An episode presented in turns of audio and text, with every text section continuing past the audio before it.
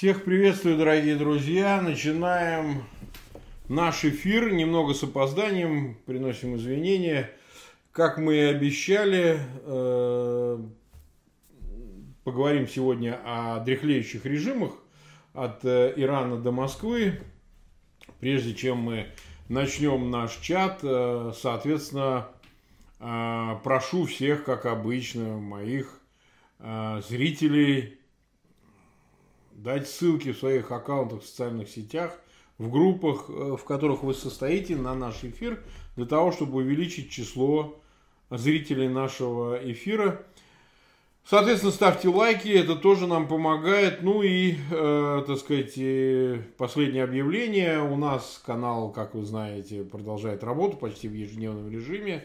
Э, если есть такая возможность, у нас под каждым видео Э, размещены ссылки на платежные платформы различные, от PayPal до Kiwi и тому подобных. Если найдутся кто-то, кто считает возможным э, донейтить, пожертвовать какие-то деньги, то, конечно, не стесняйтесь, делайте и это. Значит, э, последнее, о чем я еще хотел сказать, то, что у нас в течение недели, вы видели, были ряд эфиров – Э, эфиров э, с очень интересными собеседниками. Вот э, как вы и просили, мы провели эфир с Михаилом Световым, нашим товарищем. По-моему, это был очень интересный эфир, так сказать, заслуживающий внимания. И если кто-то пропустил этот эфир, я призываю его обязательно посмотреть на нашем канале. Ну и буквально вчера у нас был такой же замечательный эфир со Славой Рубиновичем. Мы говорили о деле Магнитского, последствиях, санкциях и тому подобном. И мне кажется, что это тоже очень заслуживающий внимания эфир. Так что если кто-то из вас, наших уважаемых зрителей, пропустил эти эфиры, я просто призываю вас, пользуясь возможностью воскресенья, это все посмотреть. Ну и да, и последнее о чем еще, это вот эфир, который был три дня назад – мы его, вообще говоря, долго готовили с Авраамом Шмулевичем, по-моему, из Иерусалима он вещал. Был очень интересный эфир о ИГИЛ и ликвидации а, Аль-Багдади, а, лидера ИГИЛ. Мне кажется, это тоже весьма насыщенная, интересная была такая передача. Э, если есть возможность, то тоже на вот эти эфиры, пожалуйста, дайте ссылки там, где вы можете. Мне кажется, что эти эфиры точно абсолютно заслуживают того, чтобы э, их посмотреть. У нас завтра тоже ожидается эфир, но об этом я скажу в конце нашей программы. С кем завтра мы будем беседовать, это тоже будет очень интересный собеседник э, того, кого вы просили. Но вот давайте перейдем, собственно, к теме нашей передачи. Вы знаете, э, мы построим передачу так, что я, как обычно, буквально некоторое время поговорю с вами о о том, что происходит сейчас в ряде регионов мира, в авторитарных разного рода э, диктатурах, э, есть ли какая-то тенденция обнадеживающая, возможно ли говорить о признаках геронтократического упадка режимов, подобного иранскому и вот теперь российскому, ряд других – но мне кажется, что мы построим это так, что поговорив об этом, я буду отвечать на ваши вопросы. И вы сможете задавать мне эти вопросы, как это обычно, на самые широкие темы, в отличие от собеседников, с которыми я веду свои эфиры. Я вам много раз говорил, что каждый ответ мой на вопрос – это некая развернутая такая тема а, через мое сообщение о ней. Так что мы можем касаться совершенно разных тем, разных вопросов. На разные темы вы можете меня спрашивать и о работе канала, и о последних текущих событиях, новостях и так далее. А, это допустимо. Призываю к тому, чтобы всем моих зрителей и тех, кто смотрит эти чаты, все э, пишет в чаты в момент передач, все-таки по отношению к собеседникам держаться тематики основной. Если я, как владелец, ну, как бы главное лицо канала, могу отвечать на разные темы, и мои стримы это во многом еще и некое информационное общение с вами, с моими зрителями, то для собеседников, которых мы не всегда просто выцепляем, потому что, я напоминаю, мы делаем все программы в прямом эфире, и поэтому приходится приходится а, людей, в общем, ориентировать на прямые эфиры в 20.00, мы по вечерам их проводим, что понятно, поскольку вы собираетесь дома и имеете возможность смотреть в прямом эфире, писать в чат, обмениваться сообщениями. Пожалуйста, задавайте вопросы нашим собеседникам конкретно по темам, на которые мы их пригласили, потому что а, это не меняет курса передачи и как бы не рвет эфир. Потому что тот час, который мы посвящаем какой-то определенной теме, а, это час, который компактно укладывается в раскрытие какого-то какого-то новостного эпизода или вообще темы в широком смысле или какого-то контекста и, и тратить его на то, чтобы отвечать на вопросы сторонние, которые, может быть, и интересны зрителям, нам очень сложно, потому что тогда тема от этого страдает. Так сказать, те, кто пришли послушать, например, об ИГИЛ или там, не знаю, о протесте и репрессиях, то им сложно будет э, переориентировать внимание на ответы нашего собеседника на темы, которые ну, являются параллельными или производными от основной. Поэтому э, все-таки пользуйтесь этой возможностью. Теперь поговорим об этой основной теме, о дряхлеющих режимах. Вы знаете, почему я назвал программу дряхлеющей? Я ее назвал так потому, что все-таки а, мы подошли к моменту в России сегодня, когда следует говорить о том, что э, такая привычная для нас еще советская форма геронтократии, она уже медленно, постепенно все-таки охватывает все этажи политической власти, ну, главные этажи политической власти в России. Путин, э, перейдя порог 67-летний, вот буквально 7 октября, Разумеется, не по своей физической форме, а по политическому мировоззрению, по его ригидности и так далее, вступил в пору, когда его возраст теперь является определяющим, собственно говоря, во всех его попытках удержания власти. Схожие процессы, конечно, идут и в ряде других регионов, э, в подобных же режимах авторитарных. Ну, их можно сравнивать только по политической системе, но не по каким-то традиционным признакам.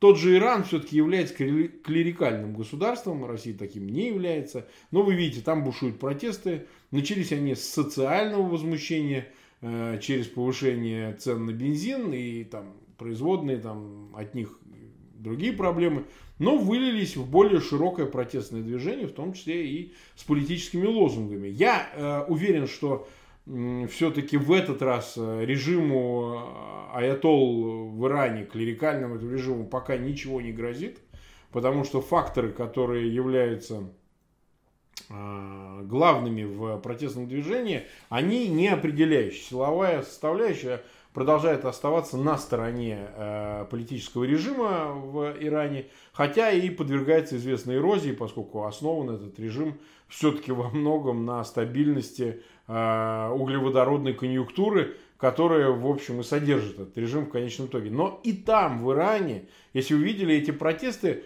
тоже ведь связаны все больше с молодежью, которая выступает против геронтократии клерикалов, э, шиитских аятол, которые, собственно говоря, являются во многом тормозом на пути прогрессивного развития.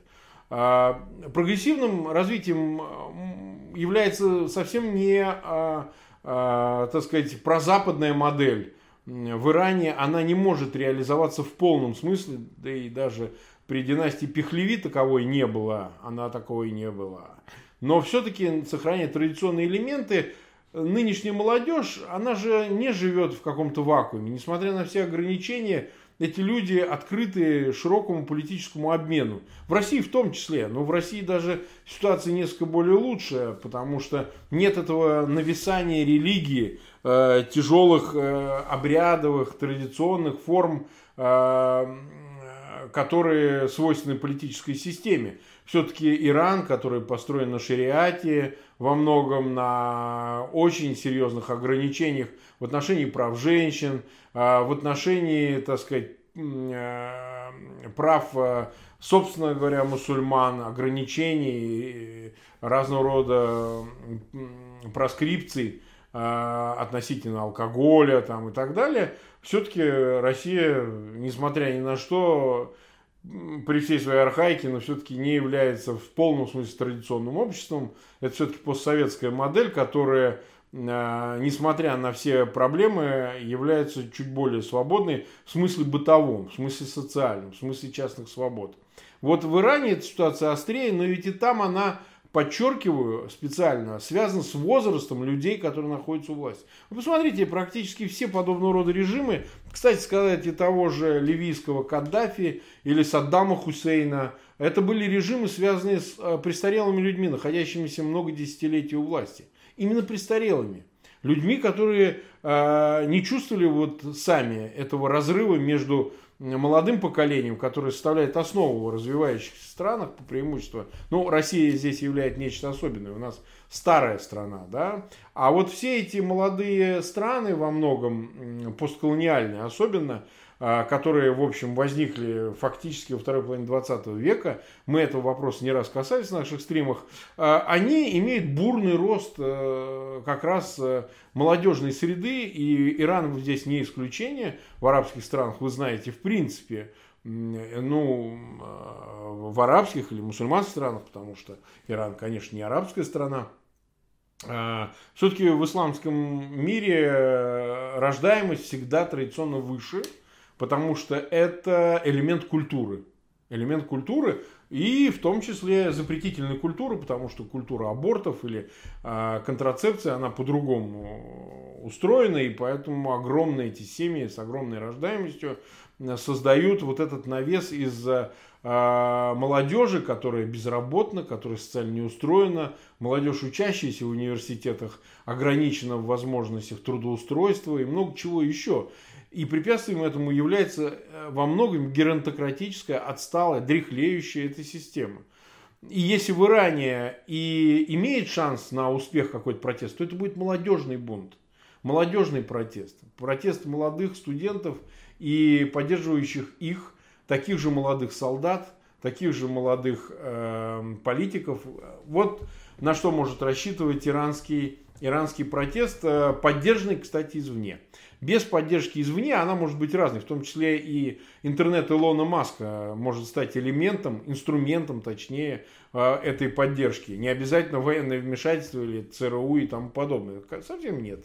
При том, что мы видели кадры из Ирана того же, что молодежь э, жжет портреты Аятолы Хаминеи и, значит, э, восклицает призывы Децибал такие, а там о том, что Америка не враг Ирана. Это тоже, кстати, очень симптоматично, хотя в основном, мне кажется, это все-таки в районах в, э, там, да, столицы, в Тегеране где-то, там, где много студентов, есть университеты и так далее. Сам по себе Иран очень консервативен, и поэтому не стоит сделать из этого выводов, что, например, протесты нынешние, они прозападные в чистом виде. Это не так. Вот. А, как и предыдущие, предшествующие протесты, тоже все-таки это не были протесты э, в пользу Запада и в пользу самоопределения Ирана, в пользу Запада и отказа, там, не знаю, от традиционных основ, от религии и тому подобное. Это было бы неверно так трактовать. Но э, симптоматика дряхлеющих режимов – это старость их руководства, старость их э, политической системы э, персонифицированной.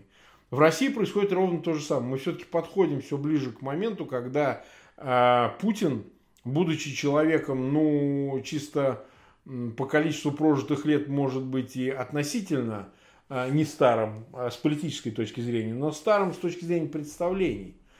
Человеком, который уже не имеет этой, пусть даже умозрительной связи с людьми молодыми, молодыми россиянами.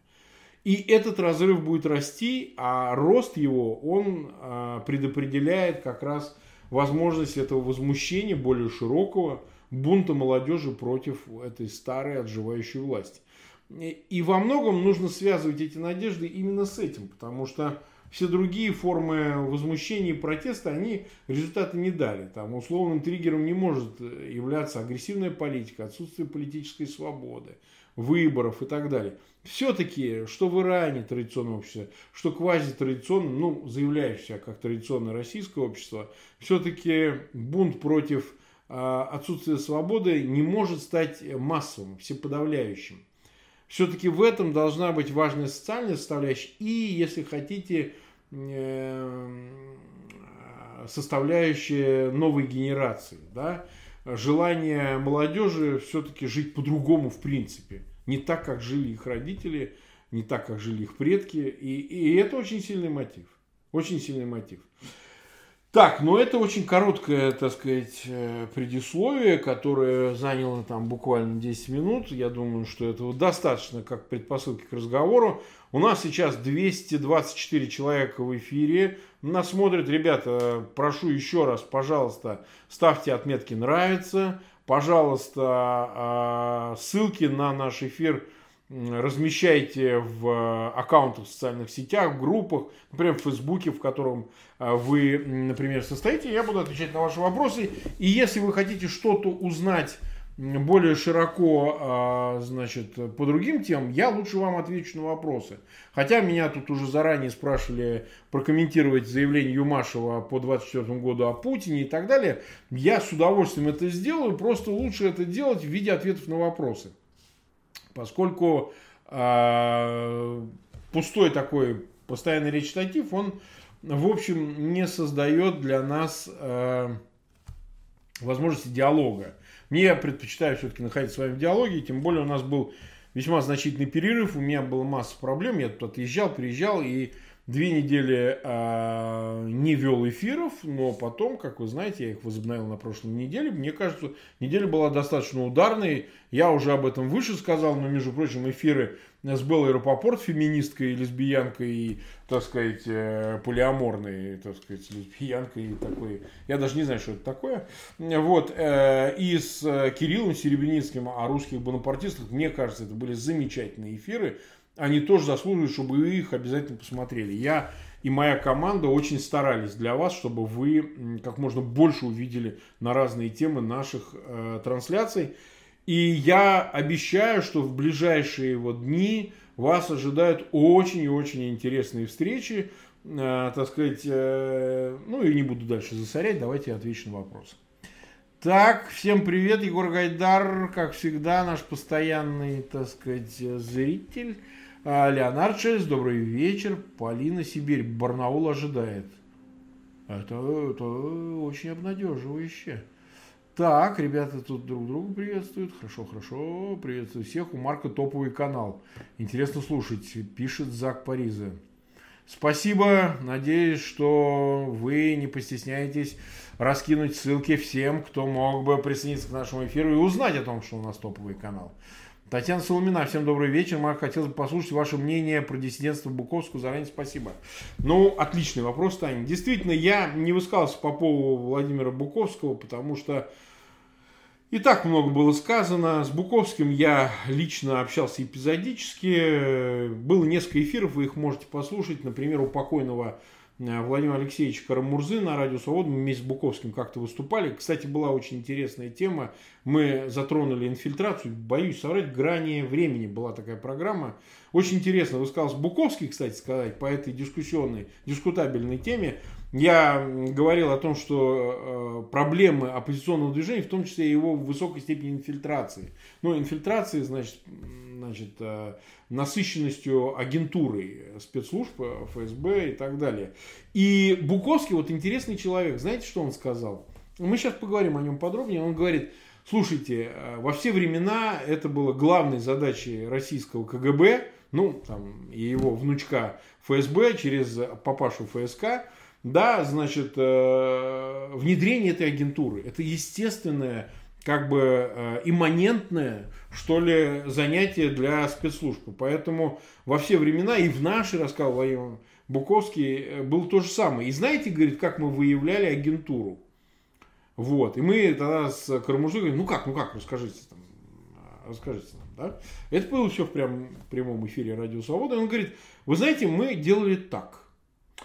Мы, э, значит, того, кого подозревали в том, что он не чист в этом смысле, да, и связан с э, КГБ, ну, постукивает, да, мы предлагали подписать э, большое коллективное письмо против советской власти, против Брежнева.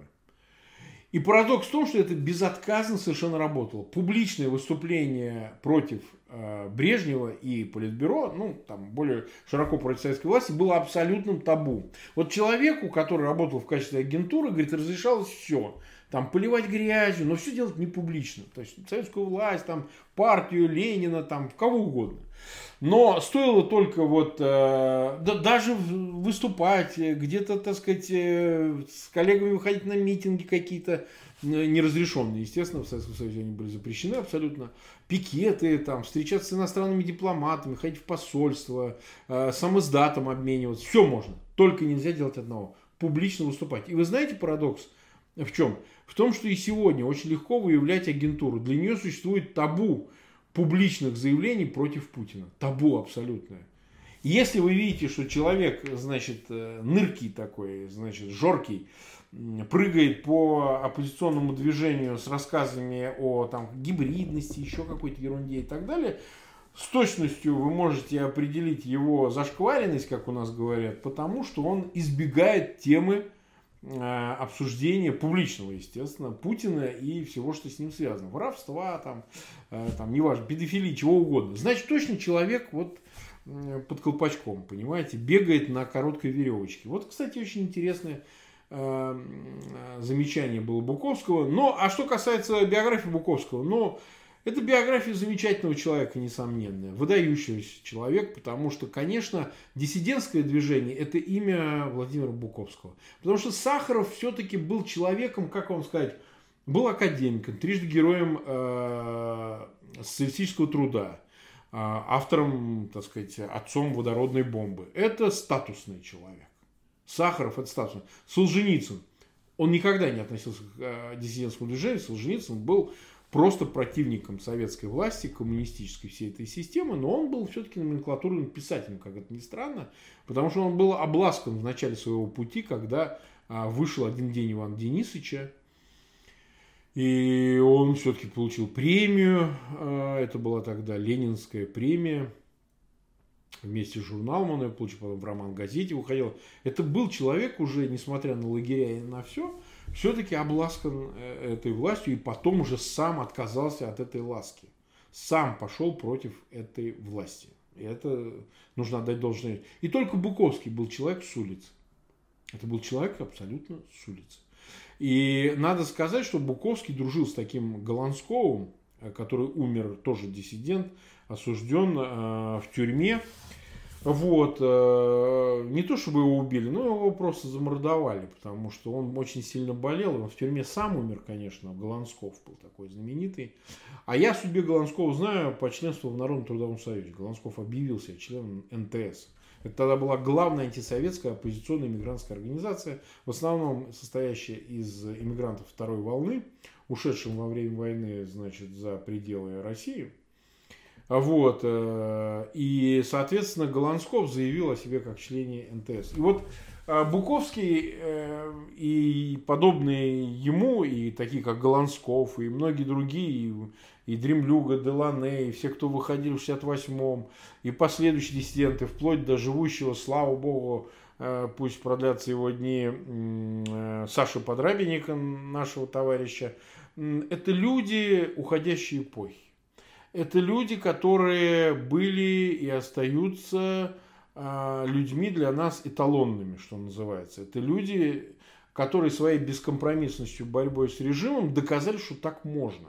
Потому что многие говорят, что так нельзя, что нужно всегда вот э, быть э, немножко готовым к каким-то э, компромиссам, договоренностям, способным быть, так сказать, быть маневренным и так далее. Оказывается, нет, что вот только бескомпромиссная борьба, она приносит результат. Какой-никакой, но результат. А все попытки договариваться с этой дикой властью, они чаще всего ведут в конечном итоге, собственно говоря, к проигрышу к возврату одного и того же или там окончательной стагнации, сохранению всего, что есть. И в этом смысле, конечно, а, Буковский продемонстрировал а, то, как можно жить э, полным нонконформистом. Нонконформистом, непримиримым нонконформистом по отношению к наследству советскому, коммунистическому и так далее. Последние годы, вы знаете, омрачены тем, что его обвинили в хранении Э, детской порнографии. Об этом надо говорить. Я считаю, что э, да, он человек выдающийся, умер на Хайгетском кладбище, его похоронили, но мы должны об этом говорить. Потому что история эта остается темной, Мы не понимаем ее природы, мы не понимаем а, того, что там произошло. И так этого никто и не выяснил. Вот. Представить себе, что это могла быть провокация против Буковского, я вполне, кстати, могу. Вполне могу, потому что, а, ну уж больно он раздражал. А технологии мы видели, тут выборы американские вмешиваются. Не то, что в отдельный компьютер какого-то отдельного старика Буковского на восьмом десятке. И, по-моему, в могилу его свела эта история не в последнюю очередь, в которой никто так толком и не разобрался, по-настоящему. Поэтому я хочу сказать, что можно воспринимать и через эту историю его смерти, а можно, так сказать, отстранившись от этого, помнить о том, что человек провел в лагерях несметное количество лет. И, собственно, вся его жизнь в эмиграции, она а, не перечеркивала этого опыта, а она скорее ну, была доживанием. Потому что люди, подобные ему, должны и имели право, так сказать, занять особое место в новые времена, а, когда рухнула советская система, и своей бескомпромиссностью обеспечить недопустимость возврата к этой системе. Вот из-за того, что у нас Ельцины были, а не Буковские с Сахаровыми, вот у нас э, Путины теперь. Вот такой общий печальный вывод я, к сожалению, вам могу сегодня изложить, потому что по-другому бы сложить судьба. История сослагательного наклонения не знает, хотя я часто говорю, что почему бы и не пофантазировать. Приди такие, как Буковский, не обязательно сам лично Буковский, но такие, как он, то уж точно мы жили бы в другой стране. Это хороший урок для нас на будущее. Кто должны прийти к власти, когда вся эта проклятая система рухнет. Давайте читаем дальше. Так. Э, ну вот, Егор Гайдар пишет. Марк Захарович, Аркадий Бабченко ностальгирует по декабрю 2011 года. Нужно тогда было ли вступать в силовое противостояние, как на Майдане, или только мирными акциями можно было бы добиться смены режима? Нет, я как участник тех событий, вы знаете, я состоял в ФПС «Солидарности», выступал на двух митингах. 5 декабря 2011 года на Чистопрудном бульваре я завершал митинг, вы можете посмотреть мою видеозапись. Я призывал к революции в своем а, выступлении последнем. И выступал я также и потом 10 декабря на Болотной площади. Тогда я зачитывал письмо Яшина из тюрьмы. Я вам скажу, что, конечно, конечно, надо было переходить к силовому варианту смены режима. Силовой это не потому, что люди хотели его силового этого варианта, а просто нужно было двигаться к Кремлю. Вот что надо было делать и занимать Кремль. Теми силами, которые имелись. Во всяком случае, даже если бы эта попытка не удалась, это была бы попытка. А то, что произошло в дальнейшем, это уже не попытка, а так, знаете, собственно говоря, ничего серьезного. Власть купировала весь этот протест – Э, инклюдированием, введением в протест уже 24 декабря. Эта история уже обсосана с разных сторон, всякими Кудринами и, значит, э, Собчаками и тому подобным. И протест, собственно говоря, они подъели. Они, в общем, съели. Это не в последнюю очередь и вина, отчасти, конечно, не в решающей степени и Алексея Навального, что они поддались на это. Да не только его, все, кто были в оргкомитете. Я с ними скандалил по этому поводу, с некоторыми. В частности, мы Э, с рядом людей образовали такой вот российский политический комитет, альтернативно существовал. Вы внизу видео посмотрите с этого заседания комитета. Вот, они у меня здесь внизу есть, э, значит, не э, по работе канала, а и мои личные видео. И вы можете послушать, что мы говорили на этих, значит, РПК заседаниях. Там Гейдар Джемаль интернационал представлял, и интербригады, и так сказать, и националисты там были, и либералы там были, и левые там были. Но вот к нам пришли Удальцов с Пономаревым, я помню, в начале января 2012 года, и отказались перейти из оргкомитета к нам в Российский политический комитет. И вот результат. Поэтому я, да, действительно считаю, что силовое противостояние могло иметь единственный шанс. А все остальное шанс не имело. Так, благодарят меня за интересные беседы. Вы и да, пожалуйста, я, в общем, рад взаимно. Нас уже больше 300 человек смотрит. Ребята, пожалуйста, ставьте лайки, как я всегда прошу. Пожалуйста, значит, э, раскидайте по возможности ссылки на наш эфир, чтобы люди присоединялись к эфиру, задавали вопросы и чтобы мы обменивались мнениями. Так, Елена Килеева, привет, Марк, взаимно, всех приветствую, Диспар.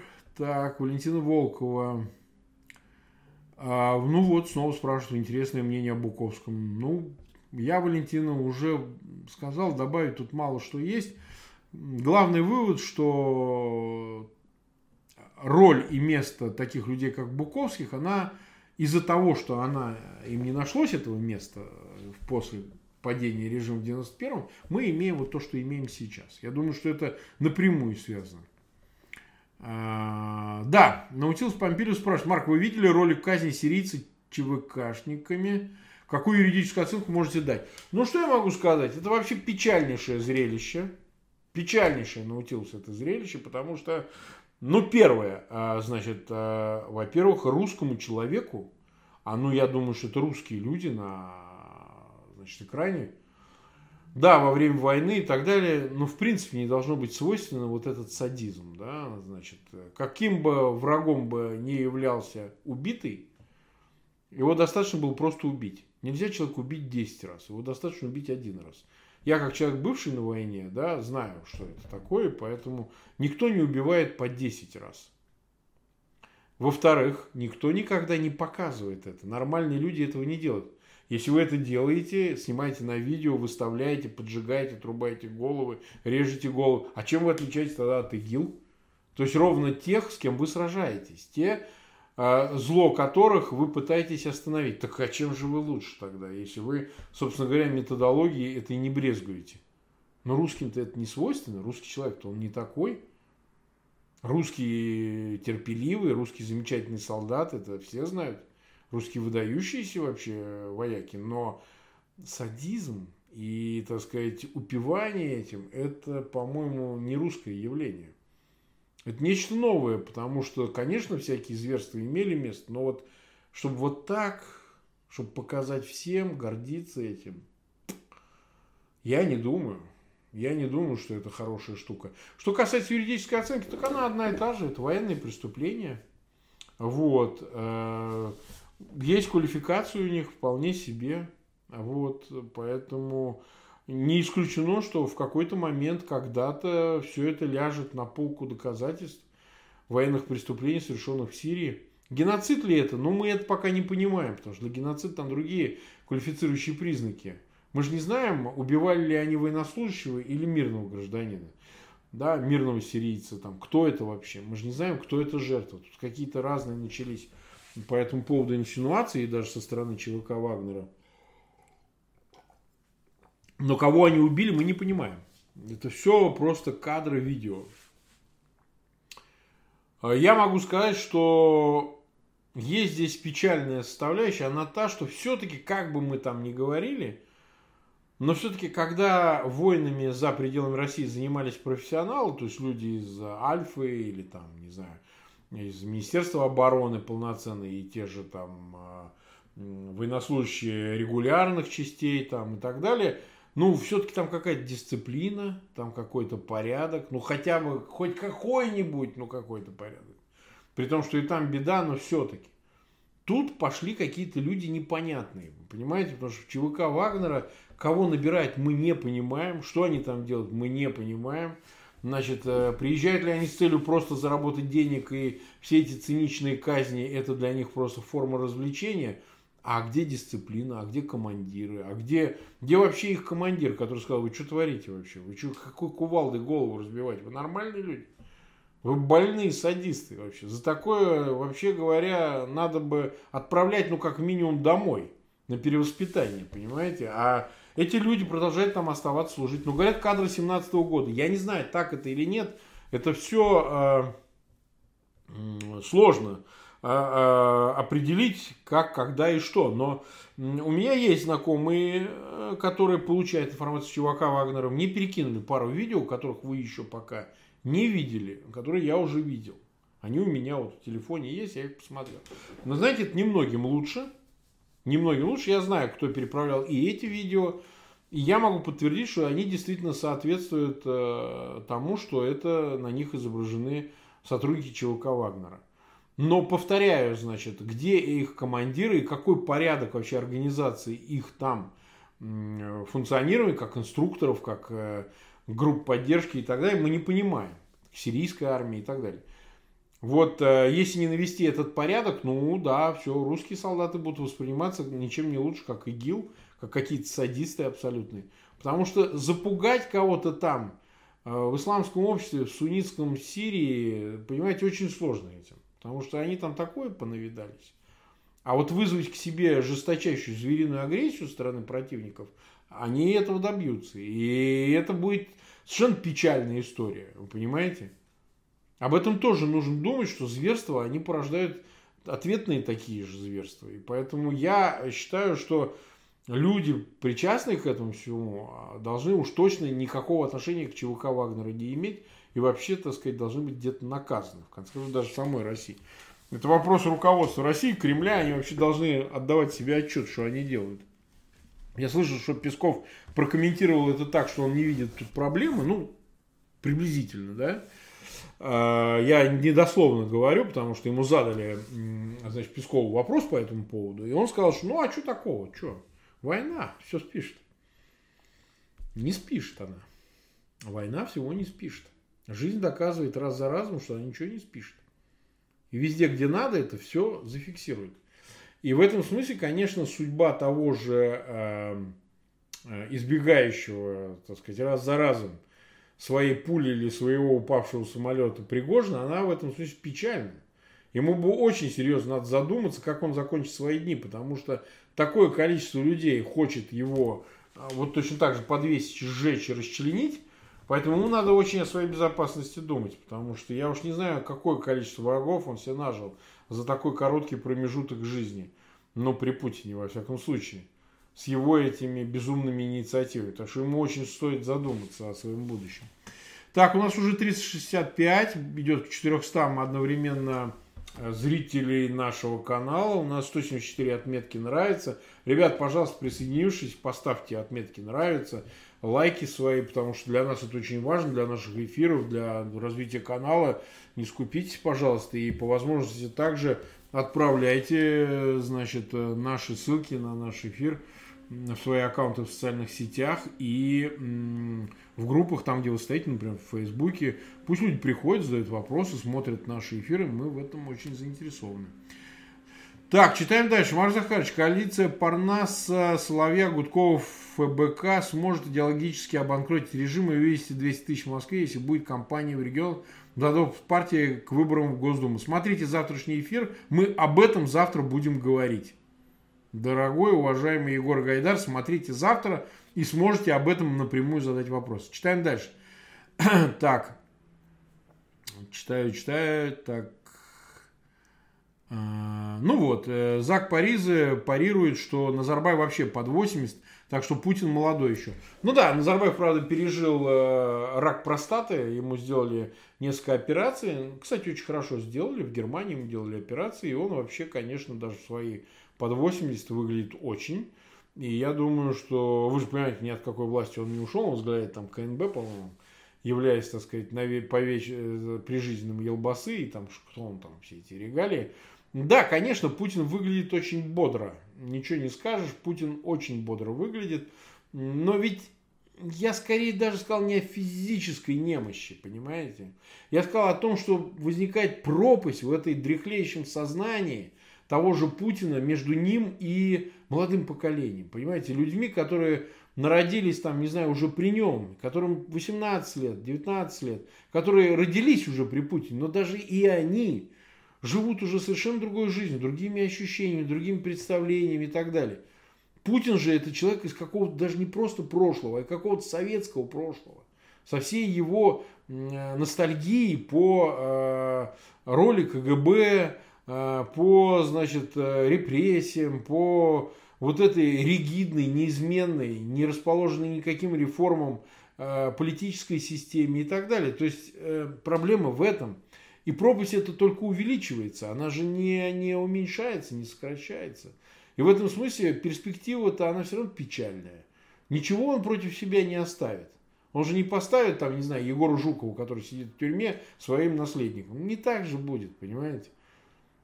Поэтому с этой точки зрения я считаю, что э, дряхлость – это политическая характеристика геронтократических, вот этих э, меритократических режимов. Ну, то есть, конечно, вот. Э, антимеритократических, естественно. Я просто увидел Егора Гайдара, он про меритократию написал. Ну, давайте дальше почитаем. Ну вот Кондрат Бася с таким ником пишет. Марк Захарович, способен ли, на ваш взгляд, к либеральной модернизации нынешний режим в Китае? Если да, то в какие сроки? Будет ли этот режим проявлять большую агрессивность к окружающим Очень интересный вопрос, Кондрат, очень. Почему? Потому что, смотрите, казалось бы, а, синская вообще цивилизация, и это не мой вывод, это и от Хантингтона до, там, не знаю, покойного Бжезинского – скорее вывод обратный, что к либеральной модернизации такие режимы, политической модернизации имеется в виду, не к рыночной, а именно политической модернизации либеральной не способны. Почему? Потому что там э, традиционный элемент перевешивает, и он совсем не предполагает никакой э, возможной модернизации такого сорта, чтобы допустить политическую демократию, независимый суд и так далее, и так далее. То есть э, Китай сохраняет э, некую традиционную форму политическую, которая, вы знаете, начиная от легистов, а это был, по-моему, самый крепкий такой тоталитарный период в истории Китая, я так думаю, а, и до Мао, и до коммунистов, так сказать, и даже их э, новой формации сейчас через Дэн Сяопина, кстати, он был хакка, кстати, и в этом смысле он отличается от ханьцев хакки хаки отличаются, хотя их там просто песчинка количественная. А, так вот, э, все-таки э, я думаю, что ханьцы, которые составляют 91% населения Китая, они такие националисты безрелигиозные, и они традиционалисты. Поэтому я не верю, с одной стороны, вот в их либеральную модернизацию Китая, но мы видим, что происходит рядом. На том же Тайване, которые живут в условиях либеральной цивилизации, так сказать, либеральной демократии уже долгие десятилетия, так сказать, наследники Чан Кайши. И мы видим то, что происходит в Гонконге. Посмотрите, Гонконг, который, так сказать, будучи бывшей британской колонией, переданный, возвращенный, так сказать, Китаю на условия там одно государство, две системы, на переходный период. Смотрите, молодежь бунтует за свободы, за политические. Может ли этот вирус заразить э, китайское общество тоже, в более широком смысле? Ну, шанс такой есть, но он очень мал. Очень мал, потому что вся эта система контролируется иерархически, она же иерархическая система. И в ней, даже внутри одного из этажей этой иерархии, ну, скажем так, а, студенческой интеллигенции, интеллигенции университетов.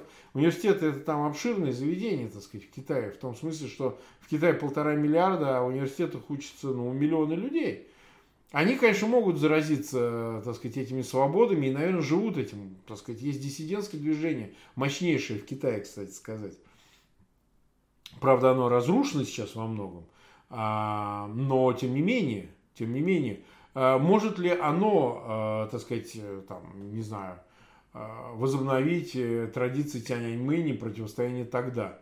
Ну, шанс такой очень призрачный всегда есть. Но мне кажется, в нынешних условиях, когда Китай процветает, когда его экономика растет, когда его внешняя экспансия, она заменяет э, желание к любой либеральной модернизации, потому что есть внешние стимулы, куда развиваться. Там, в конце концов, экспансировать соседей, Россию в частности, Восточную Сибирь, Забайкалье и так далее – то вы знаете, шансы на такую либерализацию очень невелики. Мы как-нибудь пригласим специалиста прямо, ну, скажем, китаиста, с которым мы поговорим более детально и подробно на все эти темы. Уважаемый Кондрат Баси. И я думаю, что этому стоит посвятить большую передачу, на полтора часа. И там можно будет позадавать вопросы, поговорить, пуститься в какие-то детали, понять что-то. Разумеется, любая наша программа, любой наш собеседник, это, конечно, не э, возможность разговаривать там, не знаю, 10 часов об одном и том же. Но это не выдержит никто, понимаете? Но все-таки, я считаю, мы э, даем тематически очень разнообразный э, уровень информации, очень разнообразные темы затрагиваем. И мне кажется, что вот Китай очень заслуживает, серьезно заслуживает какого-то обсуждения более детального ну, в рамках там отведенных этих академических полутора часов, что называется. Это не лекция, это обмен мнениями, это беседа, но э, об этом стоит поговорить более подробно, потому что лучше это будет говорить узкий специалист, человек со знанием китайского, там, мандарина и так далее. И мы сможем ему задать, какова сейчас ситуация и каковы перспективы китайской модернизации. Вот, хороший вопрос. Егор Гайдар снова. А Егор Гайдар у нас очень активный парень такой, я не знаю. Пора уже как-то, значит, деанонимироваться, Егор. Назовите уж, кто вы. Вы, я знаю, из Перми, но вы в разных социальных аккаунтах себя по-разному себя называете. У нас тут все свои, не бойтесь.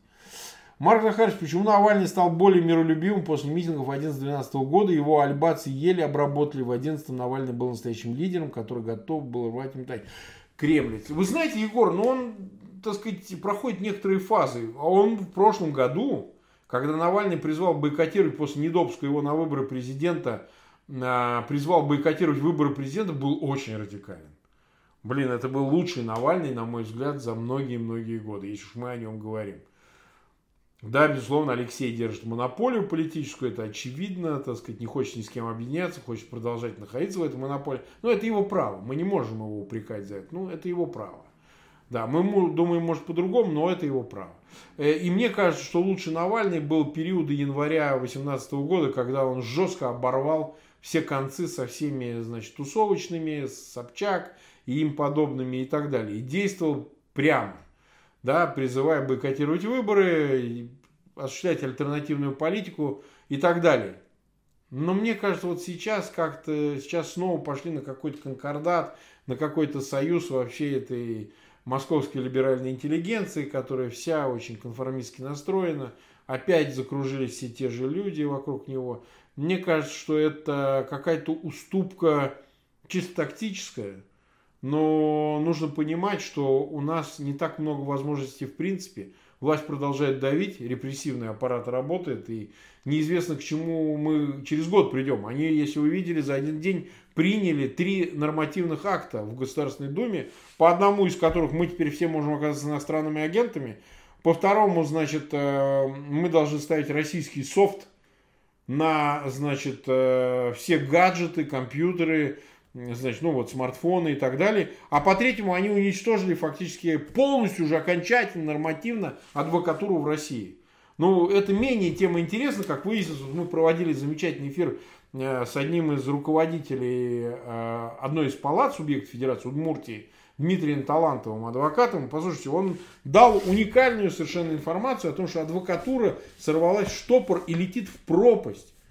Так по-русски говоря, в полную пизду, понимаете, летит и никто за этим не следит, потому что ну, это сложно. Какой-то закон об адвокатуре адвокатской деятельности. Они же приняли сейчас поправки Клишеса, по которому вводят запрет на профессии. Запрещают адвокатам быть депутатами муниципальными. Вы знаете, что они это ввели? Но запрет на профессию, а, чтобы адвокаты, лишенные статуса, это из-за меня приняли. Могли выступать в судах. Я это знаю просто.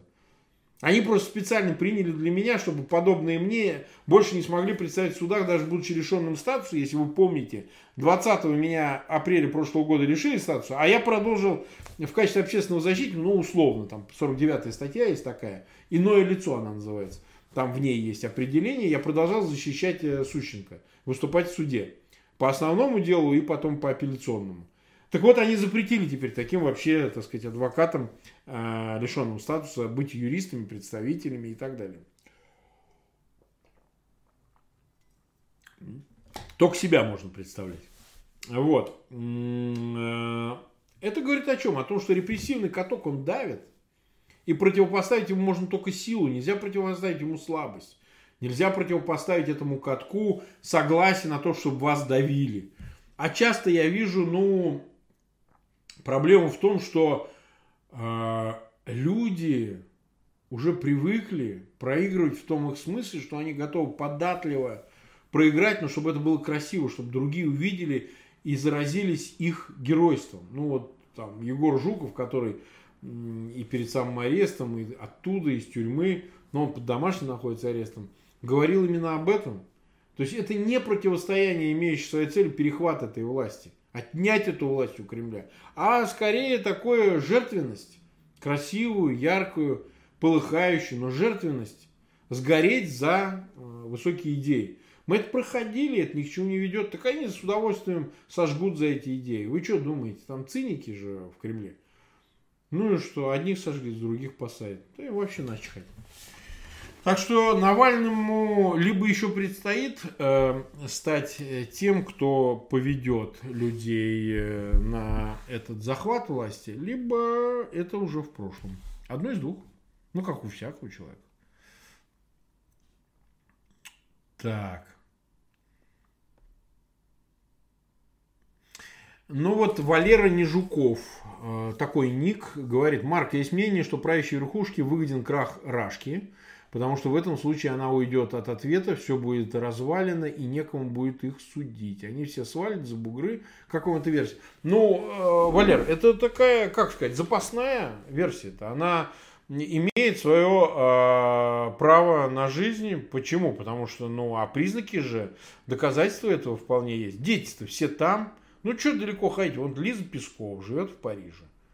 Пескова, понимаете? А сколько таких Песковых так сказать, у каждого чиновника, у маломальского, у значимого. Они же все, кого вы не возьмите, все в Лондонах, в Соединенных Штатах, во Франции и так далее.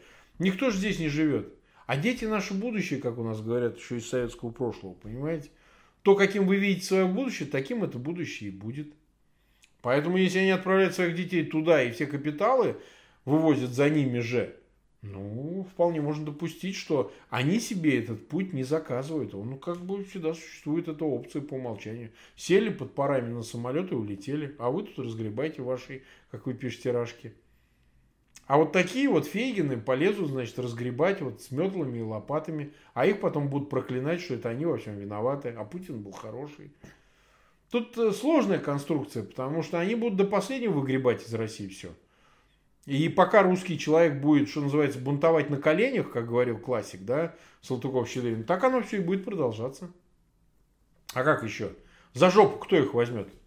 Только когда их по-настоящему возьмут и соберут в один концлагерь, и там, так сказать, выжмут из них все их богатства, заставят детишек все вернуть награбленное. Вот это единственный путь, а я не представляю другой. А какой другой?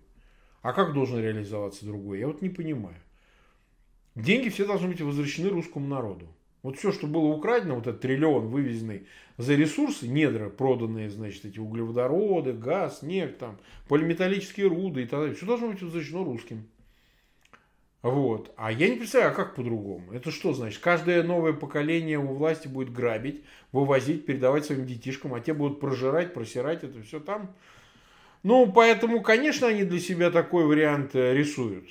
Во все зависит от русского человека, вот от простого русского мужичка. Допустит он это или нет. Нравится это ему или нет. Ну, если нравится, в конце концов, по большому счету. Они будут грабить ровно до того момента, пока это все будет устраивать.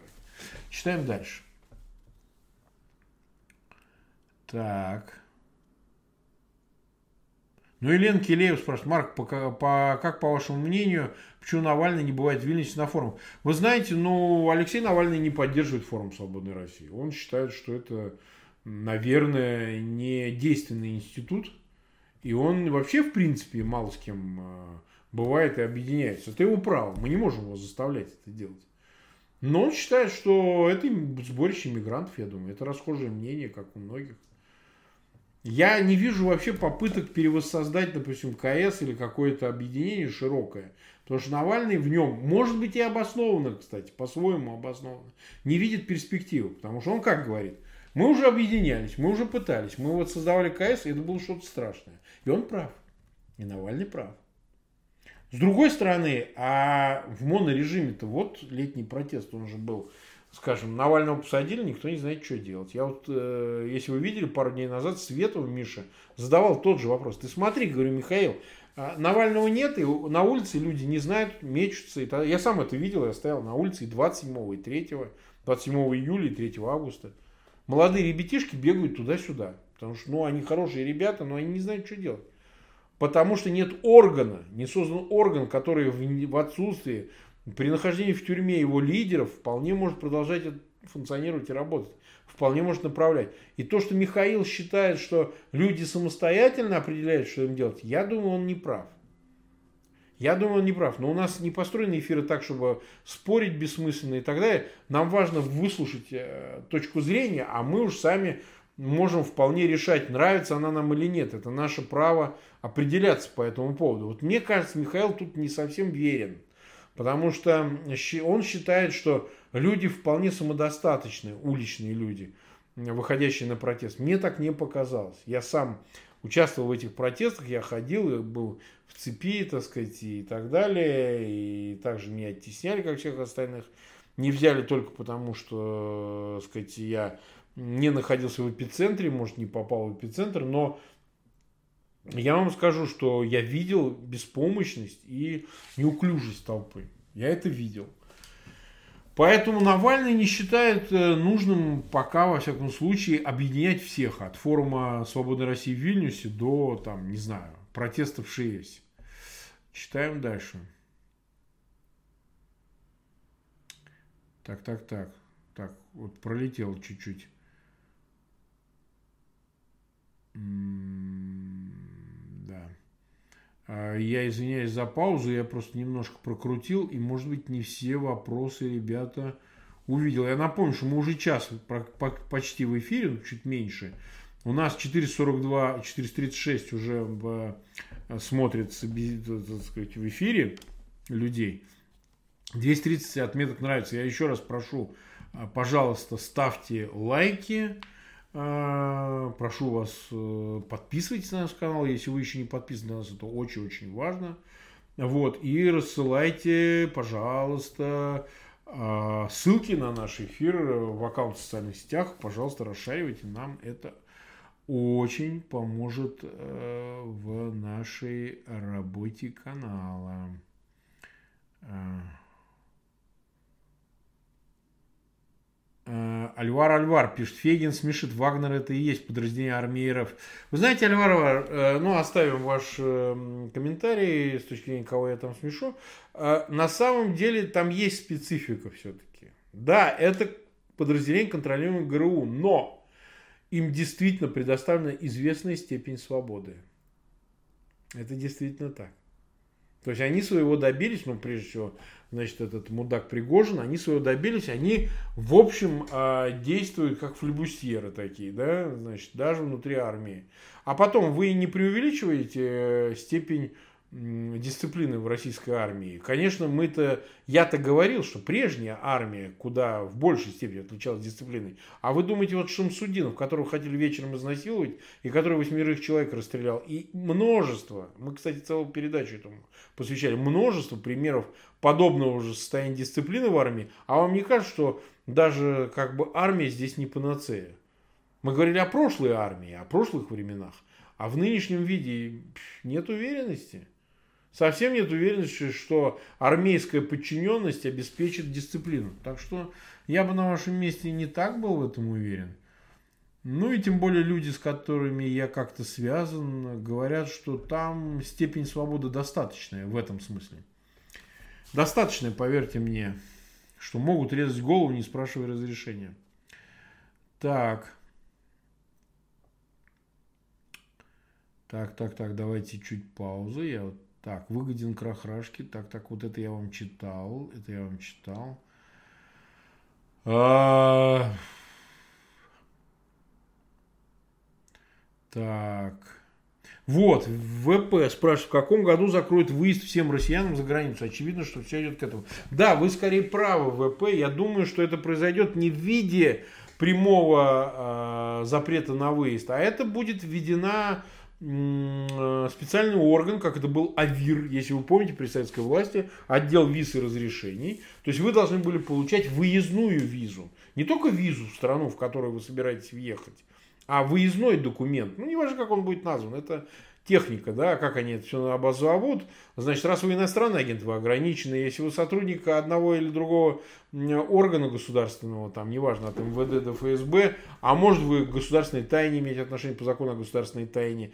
То есть все эти ограничения будет устанавливать какой-то орган, я думаю, в системе или МВД, в системе или миграционной службы, не знаю. Но я думаю, что все идет к тому, что они такой орган создадут, подобный Авиру, потому что другого опыта у них нет, они же помнят советский опыт. И я вполне допускаю, что они будут это объяснять, хотя, так сказать, законностью, хотя, вы знаете, по Конституции у нас право свободы есть выезда и въезда. Там прям так и написано в Конституции. Право на свободный выезд и въезд. У нас оно неотделимое право наше. Вот. Но что такое Конституция для российской власти? Что вообще как бы наши права для них? Ну, у нас сад на них, да и все. Поверьте мне, это не в тот вопрос. Когда это будет установлено? Ну, я думаю, что все к этому идет. Я думаю, что в ближайшие два года такая перспектива реальная. Я не говорю, что это точно произойдет. Но я бы подобного не исключал. Потому что, смотрите, они по сумме копят разного рода ограничения для граждан Российской Федерации, как я уже сказал, по разным категориям. Этим нельзя выезжать, этим нельзя выезжать. Вот тут ограничения, вот те, кто Э, справку не получил из ФССП, потому что, значит, у него долги и так далее. То есть ширится и ширится количество людей, именно тех, которые уже выезжают. А их не так и много. Из 140 миллионов россиян 5% пересекают границу периодически, так сказать, выезжают за пределы Российской Федерации. И если, так сказать, эти люди еще и будут э, ограничены вот внутри этих 5%, ну пусть это там, не знаю, 7-9 миллионов человек, то устанавливать эти ограничения, точнее тестировать их, так сказать, проверять, да, а, будет какой-то орган. И вот АВИР это было самое идеальное. Вот ты сначала пойди, получи штампик, что ты можешь выезжать, а потом на все четыре стороны. Вот приблизительно вот так. Иди потом в посольство, получай визу и так далее. Я думаю, пара лет у них на это уйдет. Мы подойдем очень скоро к этому вполне. Так, читаем дальше. Вот Никон Арт э, пишет, сейчас скину ссылку друзьям-дуракам ВК. Но вы с дураками не дружите, скиньте просто каким-нибудь приличным ребятам. Пусть они приходят, послушают, э, зададут вопросы, обменяются мнениями. У нас, между прочим, чат, в котором вы, ребята, так сказать, между собой обменять мнениями, и это ничуть не менее ценно, чем то, что я вам говорю. Поэтому я всегда призываю людей приходить к нам на эфиры еще и для того, чтобы можно было просто поговорить. А между собой, это тоже представляет известный интерес. Читаем дальше. Меня хвалят, говорят, что я в точку сказал. Ну, рад, рад быть полезным. Рад быть полезным, хотя я говорю, набор банальностей. По большому счету я не открываю никакую еврику, вы и так это все знаете. В этом смысле я э, ничего нового вам не добавляю. Так, э, да, вот Финкельштейн Маген, наш старый зритель, говорит, что да, ИГИЛ это изначально путинская организация, они ее создали, то бишь Кремль, чтобы контролировать ситуацию на Ближнем Востоке. Фейспалм. Вы знаете, и да, и нет, э, Финкельштейн Маген, и да, и нет. Э, ведь э, Авраам Шмулевич очень интересную дал нам всю ретроспективу ИГИЛа и то, что это действительно организация, созданная в союзе между исламистами, Аль-Заркави, и вы помните, он Завахири, по-моему, да, значит, которого в Дагестане поймали, и через полгода, что сколько там отпустили, что странно, или меньше. А, но и плюс выходцы из контрразведки э, БААС э, иракской. Это выходцы оттуда создали ИГИЛ. За счет этого он быстро так набрал силу и контроль над значительной частью территории, понимаете? И, и это очень интересно, если кто хочет, переслушайте. Но с другой стороны, все-таки там есть и отдельная субстанциональность, потому что ИГИЛ, э, если бы так уж сильно был создан Москвой, вряд ли бы стали использовать это через теракты, которые они все-таки все-таки осуществляют на территории Российской Федерации, какое-то их количество. Пусть не только предотвращенных, но и тех, которые удались. Поэтому, э, вы знаете, иногда бывает так, что сами порождают какое-то явление, а потом не могут с ним справиться. Ведь американцы тоже во многом э, виноваты в появлении и Талибана, и, между прочим, Аль-Каиды. В свое время, так сказать, в Афганистане, давая оружие и там стрингеры и так далее, э, афганской оппозиции военные, но ведь тоже поспособствовали тому, что оттуда выходцами именно из этой среды были созданы эти организации. В частности, Бен Ладен, воевавший в Афганистане, был одним из таких. Поэтому часто так бывает. А Израиль, например, создал в противовес Хазбале фактически Хамас, и вы помните, чем это кончилось. Сейчас, вот чем это, как, что происходит. То есть э, спецслужбы, они вообще, часто говоря, создают там, э, как крошка цахи, знаете, вот э, создают что-то, а потом с этим созданием, собственно, борются Вот. Так что и да, и нет, я бы так ответил на ваш вопрос. Э, так, читаем дальше. Читаем дальше. Угу. Ахмед Саидов спрашивает, Марк, добрый вечер, скажи, пожалуйста, про Туркмению что-нибудь, а точнее про его демонический диктат и как нам хотя бы теоретически от него избавиться. Спасибо заранее. Вы знаете, друг Ахмед, э, мы, конечно, должны посвятить этому большую передачу, потому что, ну, о Туркмении, во-первых, вообще дефицит информации, так сказать. Я сам в Ашхабаде бывал за всю жизнь один раз. Удалось мне, э, это было, правда, очень давно, очень давно, это было в нулевых годах. Поразило меня это очень сильно, поразило, да. Жив был тогда еще прежний Неязов. Вот, но, но я вам хочу сказать, об этом надо серьезно поговорить. Мы подготовим такую передачу с кем-то из э, представителей туркменской оппозиции и поговорим вообще, что с этим совсем делать. Но что касается диктатуры, вы знаете, там ведь э, действительно она замешана, давайте объективно говорить, в 21 веке на газовых месторождениях, на газовых доходах.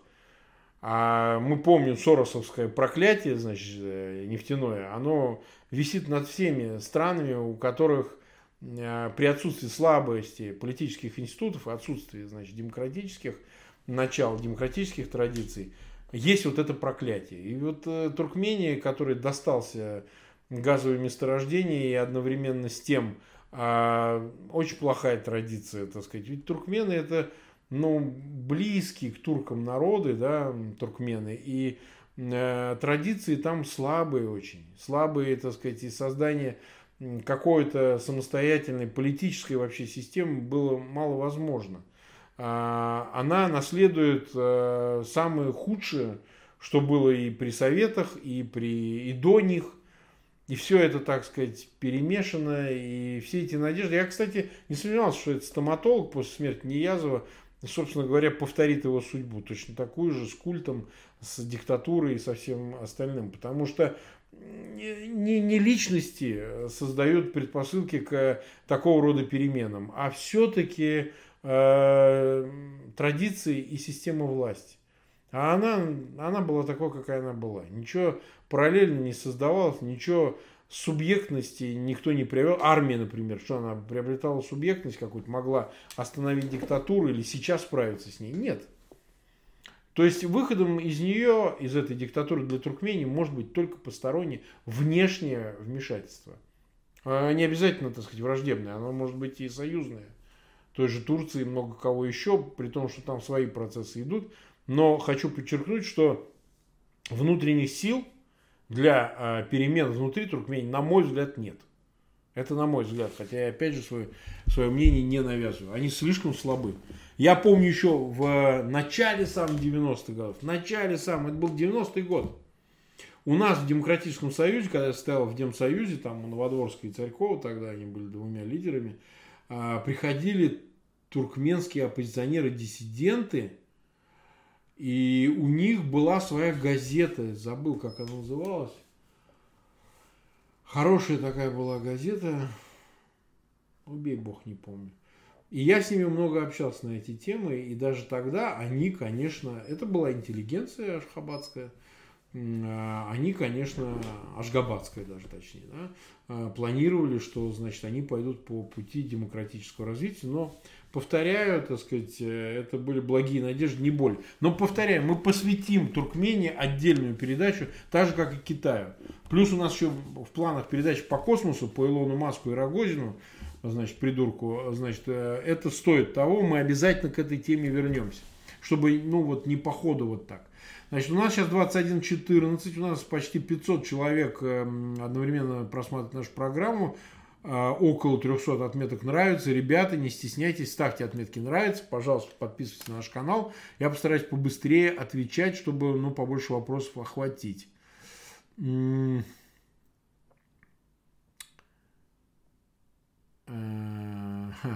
Арсен Гизеддинов спрашивает, здравствуйте, как вы думаете, кто из оппозиции будет на руководящих постах России в будущем? Навальный, Бондаренко, Светов или еще кто-то?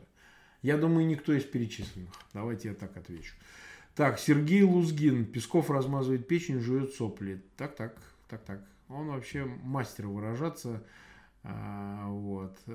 Как бы ему свою печень не потерять в итоге. Так, читаем дальше. А, читаем дальше.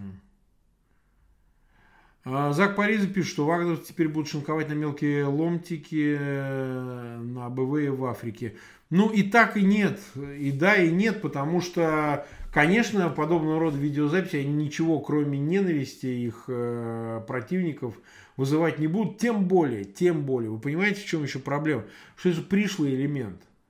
Они сами по себе русские, приехавшие в Сирию воевать, ну как они воспринимаются сирийцами, будь то проасадовскими, антиасадовскими, ну как они воспринимаются? Как чужие захватчики, оккупанты, там, пришедшие э, с, с далекого севера, с России, для того, чтобы что делать? Что? Резать головы и, значит, э, поджигать трупы? Я не знаю, что они думают. Это как бы, это очень печально. Так. А, так, так, так.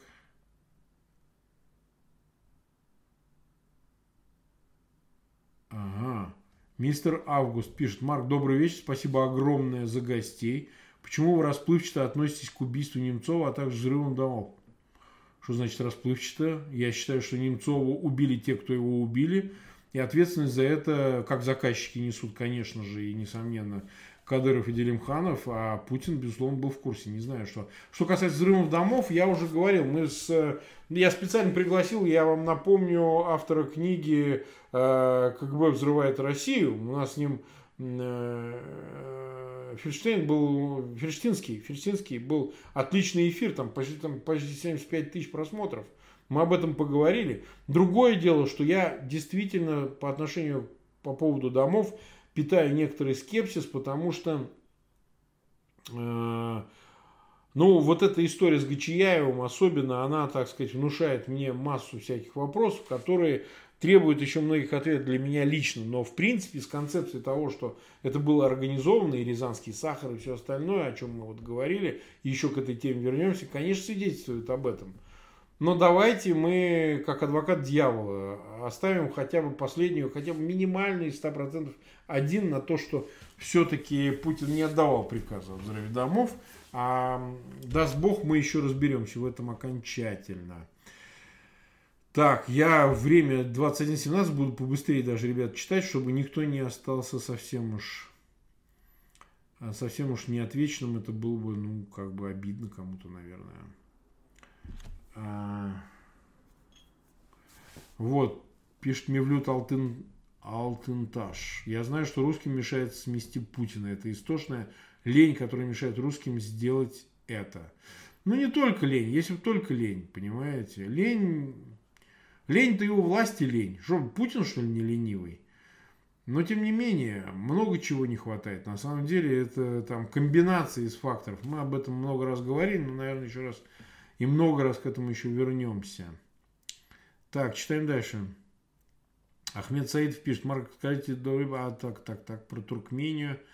А, я уже сказал, Ахмед, мы сделаем об этом передачу. Обязательно сделаем передачу, обязательно об этом говорим подробнее. А, вот, интересное замечание Мурата Джаламанова, что в Гонконге все студенты с материкового Китая эвакуировались сразу после начала событий, ну, то есть вот этих протестов, к ним очень плохое отношение в Гонконге. Но это логично, потому что это люди с разными совершенно менталитетами. Я, кстати, в Гонконге бывал, я хочу сказать. Жил я там на в самом центре. Это было, правда, в нулевых. После этого я не возвращался туда. Мне очень понравилось там очень понравилось, потому что Гонконг замечательный город, вот, абсолютно прозападный. Я был проездом несколько дней всего, но все-таки Гонконг это абсолютно западная столица. В тот момент, во всяком случае, было огромное число, ну, как мне показалось, относительно огромное число британцев, каких-то американцев. То есть город заполнен был какими-то западными, э, западными там, туристами, западными э, экспатами и так далее. Э, возможно, за эти годы уже что-то изменилось, хотя повторяю, что мне сами китайцы, живущие в Гонконге, показались людьми абсолютно свободными, очень интересными. Кстати, наблюдение такое, что вот все вот эти коренья, все вот эта традиционная медицина, это в Гонконге очень процветает. Даже в континентальном Китае не так. Там, ну, я был в разных местах. В Тибете это больше. Есть такой тибетский центр в э, Пекине, а там просто Гонконг просто наводнен этими, значит, корнями и так далее. Они в это все верят. Значит, лечится этим и так далее. Так. Э, так, так, так. Так, вот мистер Август спрашивает, будет ли эфир с Борисом Станах... Э, Стамахиным. Недавно сводился и вам знаком. Да, вы знаете, я с Борисом Стамахиным знаком, но очень так не близко, потому что он выступал на моей конференции по поводу Кавказа. По-моему, Кавказская конференция выступал. Видео об его выступлении есть в эфире. У него была такая радикальная прочеченская позиция. Он там говорил о том, что русский народ виноват перед чеченцами. Сильно на него шикали. Вот, он до посадки был, вот у нас выступал я ему дал слово Борису Стамахину. Мы знали о его биографии, о его взглядах и так далее, потому что он человек, конечно, очень смелый, но взгляды его мне были абсолютно не близки. Я не знаю, так сказать, я не связан сейчас со Стамахиным, где он живет и как и что. Э, легко достаточно найти его. Ну, если будет в этом потребность, если это будет интересно, то мы попробуем это сделать. Но пока у нас как бы в планах эфиров еще очень много то, что запланировано на этот месяц и следующий, посмотрим. То есть ничто не, э, не запрещено. У нас на канале нет цензуры, у нас нет такого, что вот мы этому человеку дадим слово, а вот этому не дадим. Потому что эти выступают с одной позиции, а этот выступает с другой. Нет, такого у нас не будет, э, так сказать. Э, цель создания нашего канала, чтобы вы понимали, сейчас уж не о Стамахине, для того, чтобы вот то, что вы не получаете, там, условно говоря, на российском телевидении, в так называемых либеральных СМИ, там, от «Эхо Москвы» до «Дождя», где есть тоже черные списки, цензуры и так далее, естественно, и кремлевская в том числе, то, что вы не получаете на других каналах, это тоже очень важно. Почему? Потому что вы можете видеть тех же гостей, которые у нас. Конечно, они выступают и на других видеоканалах в YouTube, но только их спрашивает не Фейгин им задают вопросы не Фейгин. Это тоже очень важно. Очень важно, чтобы этот вот взаимный диалог с Фейгином, он был именно здесь. Чтобы эти люди беседовали с Фейгином, чтобы вы давали им оценку этим беседам в контексте того, что я их спрашиваю, и то, что они отвечают. Вот если вы понимаете, о чем я. Поехали дальше. О, Павел Терентьев спрашивает, Пархом-бюро должно быть иллюстрировано? Нет, оно, конечно, не должно быть иллюстрировано, просто его нужно э, отодвинуть от, э, в широком смысле, отодвинуть от протеста. Потому в нем нет никакой нужды. Сам Пархоменко, по-моему, замечательный человек, может, отличный журналист и так далее. Только я все время не понимал, и на этот вопрос раз за разом отвечаю. Почему журналисты должны возглавлять протест? Объясните мне, почему журналисты вот э, из либеральных СМИ, московских СМИ, они все время в какой-то момент, когда протест достигает какого-то уровня, вдруг они появляются и подменяют собой активистов, политиков и так далее, и говорят, мы тут все будем определять. Ровно то было в 2012 году, и на московском протесте я видел ровно то же самое. Ровно то же самое на больших этих официальных разрешенных митингах опять э, погоду делали вот эти журналисты. Погодите, протест и журналистика разные профессии. Наконец, объясните кто-нибудь им уже.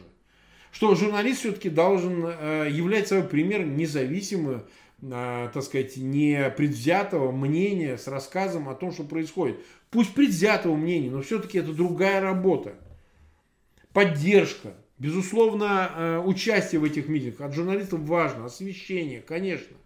И моральная поддержка, и политическая поддержка тоже важно. Но не руководство же протестом. Не руководство же протестом. Ровно об этом Михаил говорил Светов, что тусовочка все время берет на себя функции руководства всем и вся.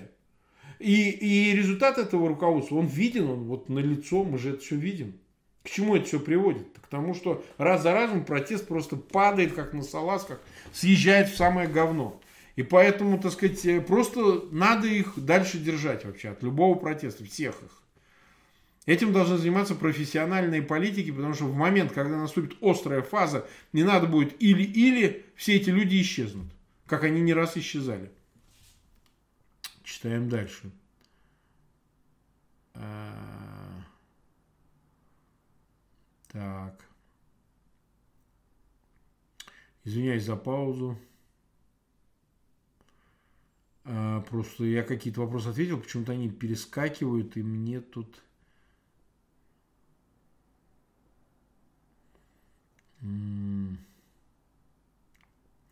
Вот Добрый Кот, э, наш тоже зритель, спрашивает, э, Марк, добрый вечер, не обсуждали ли на форуме Свободной России действия на 22-23 годы, когда власть можно будет сдвинуть? Ну, Добрый Кот, наверное, вы говорите о некой точке бифуркации перед, в канун 24 года. Вы знаете, это все время обсуждают. Да постоянно это обсуждают раз за разом, и так, и эдак, и так, и эдак так нету хороших выводов, потому что говорят все одно и то же, набор, набор банальностей. Моя позиция, как я уже много раз говорил, я не считаю, что власть в России сменится мирным путем. Я в мирный протест не верю, считаю, что он себя полностью исчерпал.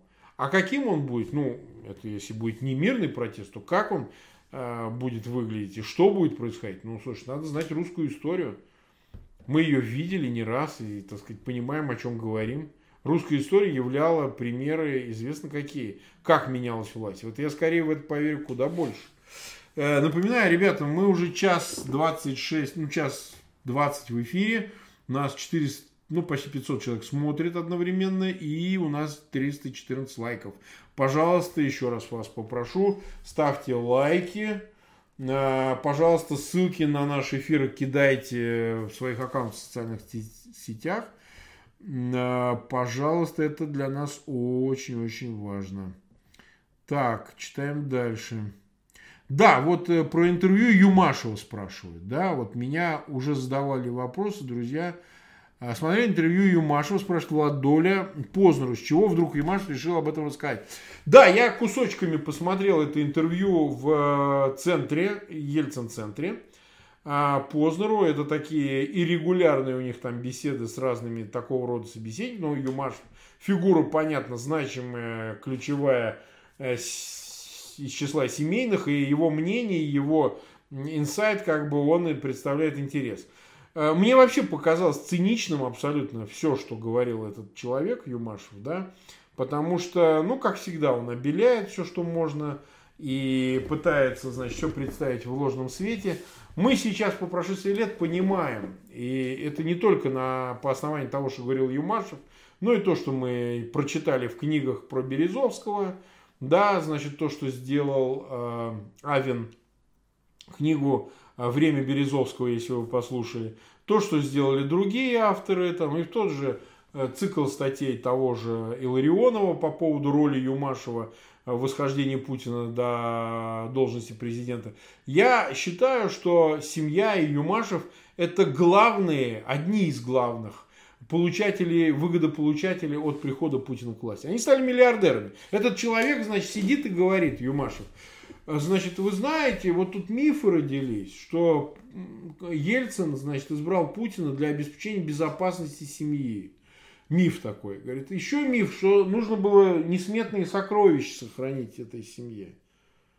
Погодите, как так? Погодите. Он же миллиардер. Они вместе с Таней, своей женой, дочерью эм, э, Ельцина, Диченко, владеют Москва-Сити. Вот у меня там недалеко находится.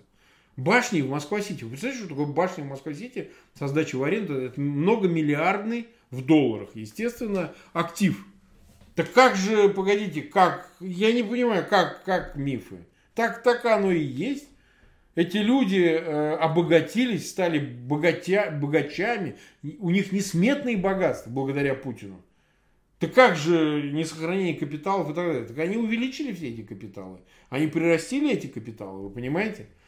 А нам рассказывают сказки. Ну и плюс он говорит, э, многие спрашивают по поводу того, что не-не, 99, я уверен, что Путин в 24 году никуда не пойдет и соскочит. Вы понимаете, это игра. Игра, рассчитанная на обывательское внимание, которое нужно поддерживать интригой того, что здесь еще что-то будет. Что Путин на самом деле просто так возьмет и уйдет от власти. Так, конечно, он может не остаться президентом. Он останется с мега-президентом, Елбасы или какой они должность для него придумают, например.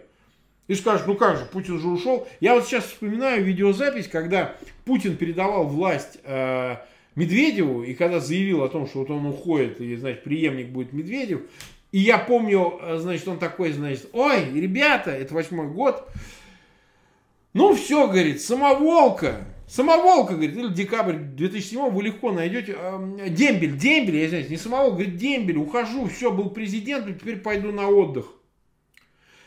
И он говорит, ну вот вы представляете, и вот у меня дембельский аккорд, 9, человек срочную службу никогда не проходил, про дембеля рассказывает. Ну ладно, бог с ним.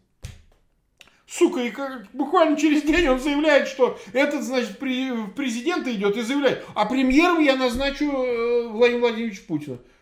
Да какой же дембель-то? Вы погодите, как дембель? Где дембель?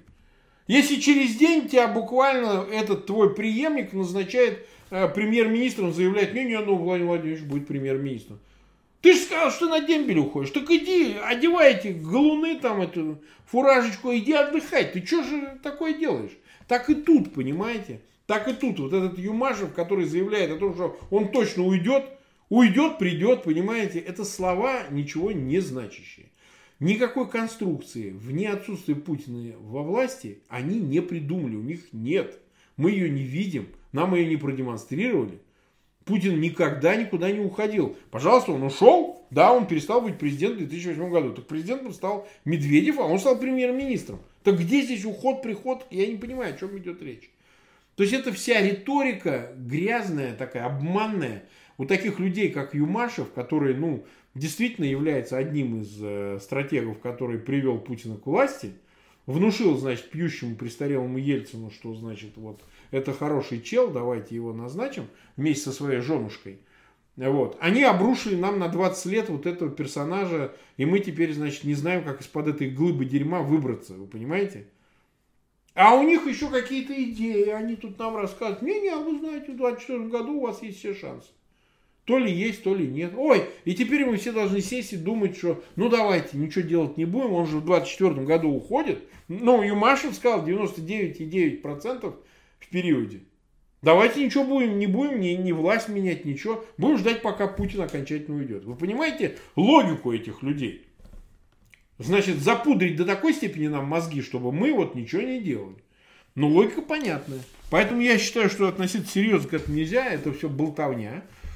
Так же, как вот, ну, грубо говоря, он ничем не отличается от кого-нибудь Галкина. Ну вот Галкин, он сам симпатичный, малый пародист Галкин, муж Пугачева. Но вот это вот вот это шпринцевание, вот это, давайте теперь говорить, что Галкин у нас замечательный, значит, диссидент, оппозиционер, он где-то в Новосибирске на концерте сказал, вы знаете, у нас тут, тут цензура, и Путин надоело с нами заниматься, он уже 20 лет нами занимается. И это воспринимается как откровение. Сука, да вы включите мои э, стримы, вы послушайте, что я говорю, понимаете?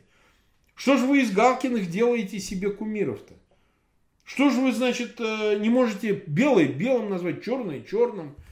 Невозможно же жить в разладе со временем, в разладе со своим сознанием вечно.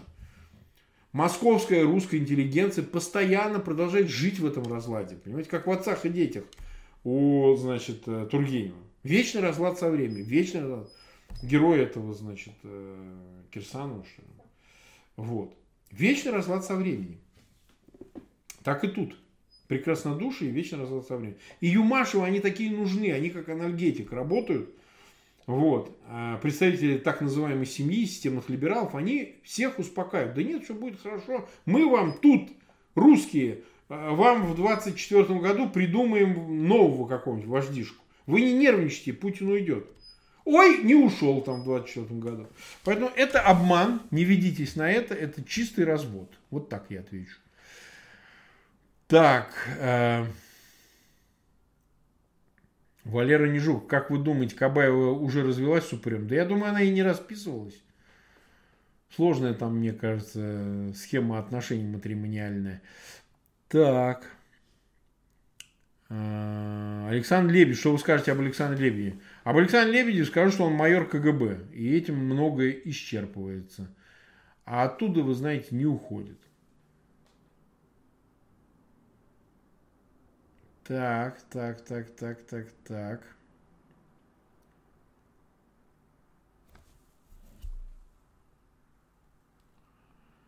Так, я извиняюсь за паузу, по-моему, э, по-моему, э, сейчас, сейчас, сейчас, сейчас.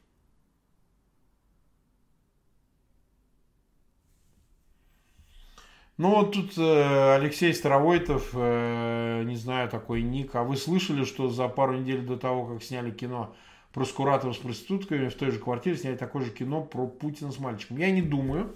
Я думаю, что это не так, потому что в квартире Егизаряна, ну точнее э, на хате этого Егизаряна, где снимали Скуратов с проститутками, камеры устанавливались э, в том числе значит, э, при, при участии Путина. Так что Путин не стал бы снимать себя, а потом снимать Скуратова. Я думаю, что про Скуратова материал собирал, конечно, Путин, и это его э, паленая хата была, так что нет, я думаю, что это чушь. Э, так, ну что же, ребят, ну мы с вами э, уже э, час тридцать в эфире. У нас почти 522, 520 э, э, зрителей было в прямом эфире. У нас э, была высокая активность, 356 отметок нравится. Я вас еще раз попрошу, пожалуйста, распространите нашу программу со ссылками максимально широко, чтобы люди посмотрели этот стрим. Обязательно, пожалуйста, ставьте лайки. Я вас очень прошу, чтобы как можно больше лайков вы оставляли под нашими эфирами и под моим, и под эфирами с беседами с нашими гостями. Ну и по возможности, если кто-то где-то как-то смотрите на наши донейты, на, на наши ссылки, можно ли что-то сбросить. Э, ну, получается, получается, нет, нет, мы как-нибудь там справимся. В любом случае, огромное всем вам спасибо. Я постарался на максимальное число вопросов ответить, но мои эфиры продолжатся, и я, безусловно, конечно же, так сказать, э, с вами э, обязательно на эти темы еще раз поговорю. А завтра, вот, поскольку у меня уже есть подтверждение, у нас будет э, беседа с Валерием Соловьем как раз-таки об объединении оппозиции. Не пропустите завтрашний эфир. Валерий Соловей будет отвечать на ваши вопросы. Мы с ним договорились. Целый час мы будем с ним беседовать. Замечательный политолог, историк. Вы сами об этом просили, я об этом договорился. Так что всем всего доброго. Желаю вам всего хорошего. До завтра. Все приходите на завтрашний эфир. Обязательно. Всем спасибо. Ребята, пока.